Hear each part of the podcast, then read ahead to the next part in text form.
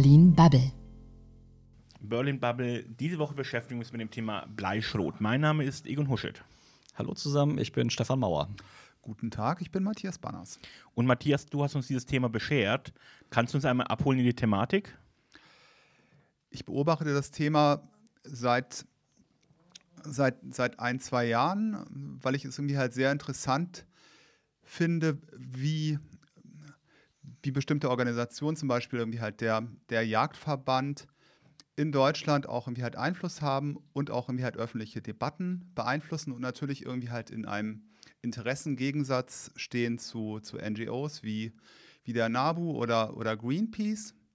Und das wird natürlich auch bei diesem Thema ganz wunderbar deutlich, wo es auf der einen Seite darum, darum geht, wie ich vernünftig und tierschutzgerecht jagen kann und auf der anderen Seite, welche Auswirkungen es für die, für die Umwelt hat, dass wir mittlerweile etliche Tonnen ähm, Bleischrote nicht nur halt in Gewässern haben, sondern auch in Böden und, und sonstigem. Und dann kann man sich wunderbar darüber streiten, was hat das für Auswirkungen und welche, welche Tiere, wie zum Beispiel der Seeadler, die sich wunderbar von NGOs ins Schaufenster stellen lassen, können dann wie halt davon betroffen sind. Laut der Europäischen Chemikalagentur landen in der Europäischen Union jedes Jahr rund 20.000 Tonnen Blei aus Jagdmunition in der Landschaft. 20.000 Tonnen Blei klingt für mich jetzt nach relativ viel. Das ist auf jeden Fall eine größere Menge, aber die Frage ist, was hat das für Auswirkungen? Also ist halt diese Menge komplett in den Gewässern? Ist die in, in also Böden und da dann auch am Ende relativ harmlos? Also klar, ist natürlich irgendwie halt eine große Zahl. Ne? Die Macht der großen Zahl, das kennen wir aus vielen politischen Debatten. Genau, die EU-Kommission will den Einsatz von Bleischrot in Feuchtgebieten zumindest verhindern. Deutschland wird sich jedoch bei der Abstimmung enthalten, weil das Umweltministerium und das Landwirtschaftsministerium sich nicht einigen können. Deswegen sagt auch der WWF, äh, das Landwirtschaftsministerium sei sehr nah an der Jagdlobby gelagert, die ein Interesse daran haben. Und diese Jagdlobby argumentiert, dass Bleischrot Tiere schneller und somit tierfreundlicher tötet. Ja, das ist richtig. Wobei ich glaube, der interessante Begriff in dem Zusammenhang ist irgendwie ist der Begriff Feuchtgebiete, weil es ist heute bereits so, dass äh, es in der Regel untersagt ist, in, in Seen und an Flüssen mit, mit Bleistroh zu jagen. Und äh, wenn wir uns da die geplante EU-Gesetzgebung angucken, dann geht es dabei um die Definition von Feuchtgebieten. Also was ist irgendwie halt ein Feuchtgebiet? Das ist irgendwie auch ein, ein Acker, der, der, ein, der, der teilweise überschwemmt ist. Und damit komme ich dann halt zu dem Problem, dass wenn ich, wenn ich mich an diese strenge Feuchtgebietsdefinition halte, die jetzt, die jetzt erstmal ähm, aufgeschrieben ist, dann habe ich quasi deutschlandweit überall Feuchtgebiete und ich kann nirgendwo mehr mit Bleischrot jagen. Naja, aber das Problem bei Blei ist ja auch, ich erinnere mich durchaus, dass gerade hier in Berlin äh, Rohrleitungen ähm, durch die Trinkwasser fließt, ähm, eben ausgetauscht werden, weil erhöhte Bleigehalte äh, nicht wirklich gesund sind. Die Frage ist, warum ballern wir es dann in die Natur? Ja, ich bin auch also vielen Dank für die ganzen Ausführungen. Ist ja nicht mein Thema hier. Ist, äh, das, äh, ich bin auch erst durch, dadurch, dass du uns das gebracht hast, überhaupt darauf aufmerksam geworden. Aber gerade deshalb, ich finde das ja wirklich spannend, vor allem wenn man sich diese Zahlen anguckt. Äh, aber Matthias, weißt du denn, es wird jetzt vorgeworfen, dass Deutschland da sehr nah an der Jagdlobby dran ist. Wie stark ist die denn überhaupt in Deutschland? Ist das realistisch, dass also eine Lobby für, also was ich jetzt zumindest als Naivling vielleicht eher als so eine Art erweitertes Hobby gesehen habe für viele, äh, dass das so eine riesen Schlagkraft hat hier in Berlin als Lobbyvereinigung? Klar, ich meine, der Jagdverband ist natürlich nicht nur auf Bundesebene, sondern auch überall regional wunderbar organisiert, ähm, auch mit den entsprechenden politischen Entscheidungsträgern vor Ort verknüpft, ähm, insbesondere aus dem konservativeren Lager und. Aber Entschuldigung, das sind doch auch ähm, die ganzen Umweltverbände eher aus dem grünen Lager doch auch ganz gut verdrahtet. Ja, genau, aber die sind natürlich irgendwie halt, die sind von der Anzahl her, von der Schlagkraft lange nicht irgendwie halt so stark wie irgendwie halt der Jagdverband. Ich muss gestehen, ich bin da jetzt irgendwie halt überfordert, was die genauen Zahlen betrifft, aber du bist ja gerade dabei, das zu googeln. Genau, die Zahlen wollte ich tatsächlich einmal kurz nachliefern. Ähm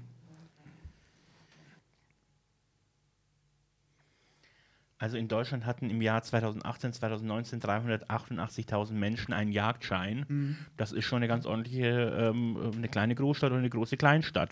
Das ist jetzt nicht so wenig Leute, die einen Jagdschein haben und die in der Folge möglicherweise ähm, äh, ein Interesse an, an den Positionen haben, die der Jagdverband äh, vertritt.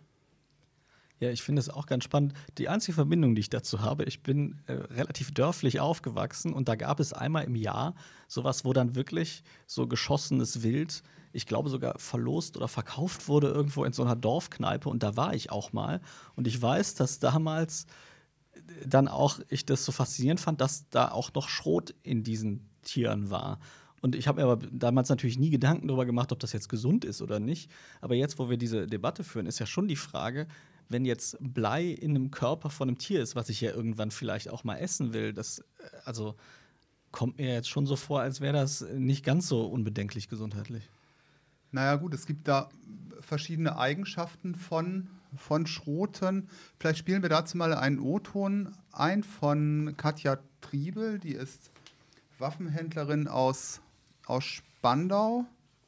Und sie hat irgendwie halt ähm, genau diese unterschiedlichen Schrote miteinander verglichen.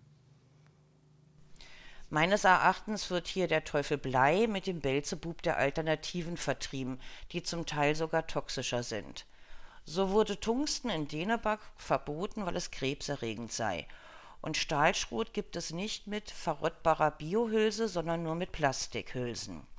Nur für Großbritannien wurden über, würden über 500 Tonnen mehr Plastikabfälle anfallen. Die Zahl für die EU ist mir nicht bekannt. Bleifrei bedeutet auch nicht, dass die Alternativen nicht giftig sind. Einige sind für Gewässerorganismen sogar toxischer als Bleischrot, wie zum Beispiel Kupfer und Zinn. Wogegen beschichtetes Bleischrot keine Ionen im Wasser freisetzte. Alles dreht sich zurzeit nur um Vögel. Die Auswirkungen der Alternativen auf Gewässer und Flora sind überhaupt nicht erforscht. In der Wildnis Sterben alltäglich. Und nicht jeder mit Blei belasteter Vogel stirbt an einer Bleivergiftung. Die meisten werden Beute oder sterben an Unfällen, Krankheiten und vergifteten Ködern.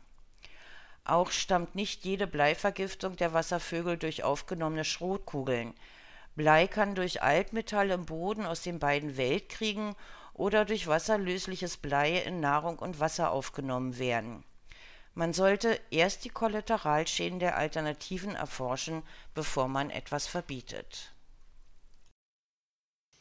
Da hat sie recht, die Frau Triebel. Hat sie das wirklich? Ich meine, müssen wir jetzt noch zusätzlich zu dem, was sowieso schon an Blei in der Natur ist und was offenkundig nicht gesund ist, müssen wir dann noch zusätzlich in die Natur, in den Kreislauf noch mehr Blei einbringen? Ich frage mich auch, wer ist da in der Bringschuld, was die Forschung angeht? Also wenn nun mal fraglich ist, und ich meine, wir wissen ja, Blei irgendwie aufzunehmen mit der Nahrung ist gesundheitsschädlich.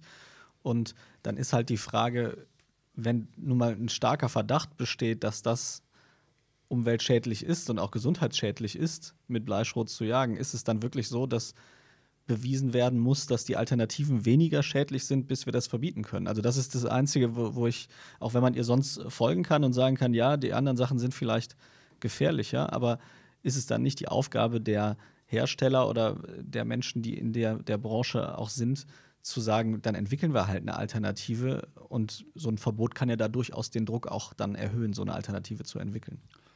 Naja gut, wir haben ja be bereits heute ein, ein Verbot von dem Einsatz von, von also Bleischrot irgendwie halt für sehr viele für sehr viele Verwendungsarten und auch in der Regel irgendwie halt für die, für die Jagd in also Gewässern. Das heißt, das ist auch ein laufender Prozess, wo auch Alternativen ausprobiert werden. Aber vielleicht noch mal einen ähm, O-Ton aus der Praxis. Ich habe Ralf Michael Löttgen gefragt und er ist Jäger. Ähm, ja, es ist so, dass ähm, Blei äh, als Material einfach ähm, eine Reihe von Vorteilen hat. Also unabhängig von dieser Diskussion, ist Blei giftig, ja oder nein, äh, das wird ja umfangreich diskutiert. Rein technisch gesehen ist es so, dass es bei dem Schrotschuss auf sich schnell bewegendes Wild darauf ankommt, möglichst viele kleine Schrotkörner mit möglichst hoher Energie auf den Bildkörper zu bekommen, um dort eine Schockwirkung auszulösen, die zuverlässig zu einem schnellen Tod führt. Das ist das, was der Jäger möchte. Er möchte weitgerecht erlegen, also schnell und zielgerichtet töten. Und Blei hat äh, eine sehr große Dichte, man hat also relativ viel Masse und äh, Blei ist relativ weich. Das äh, beansprucht die Waffen weniger als etwa Stahlschrote, die deutlich härter sind, die auch nicht aus allen Waffen verschossen werden können. Und Bleischrote, die etwa auf einen Stein prallen, ähm, verformen sich und geben viel Energie ab wohingegen Eisenschrote äh, sehr viel stärker dazu neigen, abzuprallen, was ähm, ein deutliches Verletzungsrisiko für andere Jäger äh, bewirken kann. Und häufig wird Schrot ja verwendet auf Treibjagden, der Klassiker ähm, eben Hasen oder, oder Niederwild, äh, Fasane und so weiter, wo eben viele Schützen und Treiber beteiligt sind. Das ist also auch ein Sicherheitsaspekt. Und wenn man ähm, die gleiche Masse mit der gleichen Energie auf den Wildkörper bringen will, und man nimmt nicht Blei, sondern Eisenschrote, dann müssen die eben größer sein und man braucht mehr davon. Und ähm, die zielballistische Wirkung ist beim Blei einfach besser. Und das ist der Grund, warum Blei seit vielen Jahren äh, das äh, ja, Metall der Wahl ist für Bleischrotpatronen. Naja, aber ähm, um kurz polemisch zu werden, irgendwie eine Panzerfaust äh, tötet auch recht schnell, äh, führt auch recht schnell zum Tod. Ähm, aber davon abgesehen, äh, die Diskussion, ob Blei giftig ist oder nicht, finde ich, ist durchaus eine ganz relevante in dieser Debatte. Nämlich Blei ist offenkundig giftig, sonst würden wir in den ganzen Häusern, in den ganzen Altbauten doch die Bleileitung nicht ausbauen. Deswegen verfängt das ehrlicherweise nicht, was der Jäger hier gerade gesagt hat, bei mir. Ja, ich finde auch die Frage, ja, also wir haben jetzt schon verstanden, okay, das ist das am, also für den Zweck der Jagd am besten geeignete Material offenbar, zumindest von den beiden O-Tongebern her. Aber die Frage ist doch, deswegen ist ja die andere Frage nicht beantwortet. Also wenn es nun mal schädlich ist, dann äh, sollte das ja auch keine Rolle spielen. Also und es, es, gibt ja auch viele, viele andere Bereiche, in denen wir vorher Materialien benutzt haben, wo sich dann rausstellte, sie sind schädlich und wo man dann eine Alternative gefunden hat. Und nur weil die jetzt vielleicht noch nicht auf dem Markt verfügbar ist, weiß ich nicht. Also ich glaube, wenn wir da jetzt nicht, wenn man, wenn man das jetzt wirklich als Problem identifiziert und sagt, okay, wir müssen da irgendwie das Blei loswerden, weil gut ist es ja definitiv nicht. Und dann müssten wir ja eigentlich auch sagen, okay, ein Verbot oder zumindest ein bald kommendes Verbot, dass man da also ein bisschen, ein bisschen Druck aufbaut, das führt dann ja wahrscheinlich am Ende erst dazu, dass so eine Alternative entwickelt wird. Weil wenn der Druck nicht da ist, warum sollte die jemand entwickeln? Na gut, aber wir haben ja bereits jetzt in vielen Bereichen auch, auch Alternativen im Einsatz. Also es ist ja nicht so, dass die neu entwickelt werden müssen, weil die werden bereits heute verwendet und damit machen die, ähm, machen die Jäger auch ihre Erfahrungen. Also das ist irgendwie halt auch ein laufender Prozess. Ein Argument, was ich nochmal irgendwie halt ganz interessant fand, über das wir vielleicht auch nochmal diskutieren können, ist irgendwie halt das Thema Tierschutz. Weil es natürlich auch im Sinne des, des Tierschutzes ist, dass ich Munition verwende, die, die auch Tiere irgendwie halt effektiv tötet und sie irgendwie halt nicht lange, nicht lange quält. Das ist eigentlich auch ein wichtiger Bestandteil der Diskussion. Und dazu hat ähm, uns die ähm, Waffenhändlerin ähm, Katja Triebel auch was gesagt und äh, äh, Julia Klöckner recht gegeben. Frau Klöckner hat recht, dass die Alternativen zu Bleischrot den Tod der Tiere verzögern. Schrotkugeln aus Stahl, Zink und Zinn sind Materialien mit geringerer Dichte und geringerem Gewicht und können das Niederwild deswegen nicht so stark durchdringen, um einen schnellen Abzugsschuss zu erzielen. Schrotkugeln aus Stahl sind sehr viel härter und dürfen zum Beispiel auf den meisten Schießständen und den meisten Flinten gar nicht genutzt werden, sodass die Übung durch die Jäger wegfällt. Stahlschrot tötet einfach nicht so tierschutzgerecht wie in Blei, weswegen es in Norwegen das komplette Bleiverbot wieder aufgehoben wurde da die seit ein Haufen Gänse gefunden wurde, bei denen vier bis sechs Stahlschrote im Gewebe steckten. Die Tiere waren nur verletzt und quälten sich rum. Die anderen beiden Alternativen Tungsten und Wolfram sind zwar technisch gut, aber super teuer, weil sie sehr, sehr selten sind, nicht recycelbar, die meisten aus China kommen und die Menge an Blei überhaupt nicht ersetzt werden kann mit der Rohstoffgewinnung. Auch das ehrlicherweise überzeugt mich nicht so richtig, ähm, dass Blei die beste Alternative ist. Ähm, für die Jagdmunition. Ja, es ist halt oft, also hören wir jetzt überall raus, es ist halt am günstigsten und gleichzeitig eben mit Eigenschaften, die für die Jagd jetzt halt einfach sehr praktisch und günstig sind. Aber ähm, ja, nach wie vor hat ja da niemand von die Bedenken entkräftet, die es für den Umweltschutz gibt. Und auch wenn man sagt, ja, okay, dann werden die Tiere eben schneller getötet, auch da muss es ja möglich sein, eine Alternative zu finden. Na gut, aber mit diesen Alternativen wird ja auch ständig experimentiert und auch, und auch gejagt. Und letztendlich sind das auch ein Stück weit irgendwie halt dann die Erfahrungen aus der, aus der Praxis, die hier irgendwie halt nochmal artikuliert werden. Dass es mit, äh, mit Bleischrot Tierschützender möglich ist zu jagen. Ja, also ich als äh, für, für meinen Sprachgebrauch finde ich, sind die Begriffe Tierschutz und Tiere töten ja auch nicht so wirklich kompatibel. Aber ich verstehe ja, was gemeint ist da. Und natürlich ist es schlechter, wenn man ein Tier tötet, wenn es da lange leidet, als wenn es das nicht tut. Ähm, aber trotzdem, also äh, ja, ich bin tatsächlich auch äh, so als jemand, der nicht in, der, in dem Bereich unterwegs ist, natürlich, bin ich aber nicht überzeugt, dass diese Argumente ausreichen, um zumindest auf Dauer das dann beizubehalten. Ich denke auch, dass wir auf, auf Dauer irgendwie halt stärker ähm, Alternativen sehen, sehen werden. Also das ist irgendwie, wie gesagt, ein laufender Prozess und ich bin da sehr optimistisch, dass sich da auch was tut. Eben, ich meine, es muss ja auch nicht entschieden werden, dass am Morgen alles verboten wird, aber da irgendwie eine Reduktion und dann irgendwann auch ein Ende dieses Materials zu beschließen, klingt für mich jetzt zumindest wie der logischste Pfad, den man einschlagen könnte. Die Jäger haben also eine Herausforderung vor sich und der Jagdverband muss sich da möglicherweise ein bisschen drum kümmern. Liebe Runde, ich danke euch sehr. Ich danke auch. Bis nächste Woche. Dankeschön. Das war Berlin Bubble.